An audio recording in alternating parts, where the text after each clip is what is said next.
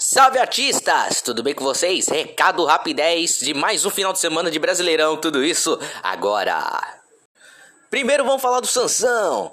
Olha que jogo movimentado, viu amigo? Teve gol do Caleri? Teve. Teve gol do Marcos Leonardo? Teve. Teve reclamação de arbitragem? Teve, com certeza. Depois do hábito marcar lateral para o Santos e depois ter mudado de última hora para o São Paulo, na sequência do lance, o juiz marcou pênalti depois de um toque de mão do Rodrigo Fernandes. E o pênalti foi convertido pelo Luciano. 2 a 1 Sansão, aí deu ruim para o Santos e bom para o São Paulo.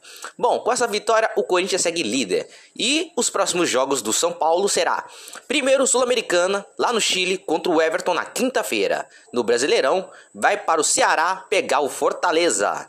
E já o Peixão vai para o Equador, na Sul-Americana também, enfrentar a Universidade Católica também na quinta-feira.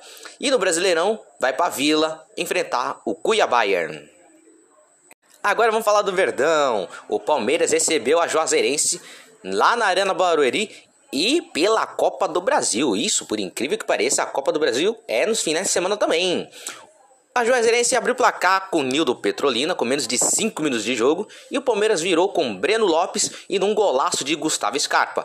O próximo confronto entre os dois adversários será no dia 11 de maio. Já o Palmeiras vai enfrentar o Independente Petroleiro hoje na Bolívia, pela Libertadores. No Brasileirão, o Palmeiras pega o Fluminense no Allianz no domingo, dia 8, 4 da tarde. É, Palmeiras, é Palmeiras, vamos embora.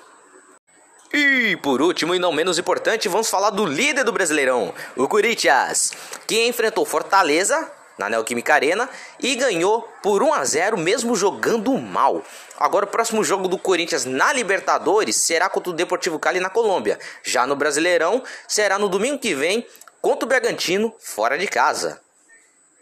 Então é isso, galerinha. Se inscreva aí no canal, nos segue aí nas nossas redes sociais. Não sei por onde você está me ouvindo, mas deve ter algum botãozinho para nos seguir aí, para escutar mais podcasts como esses com recados rapidez. Então é isso, galerinha. Deus abençoe vocês. Tchau, Brasil! Que vem acréscimo!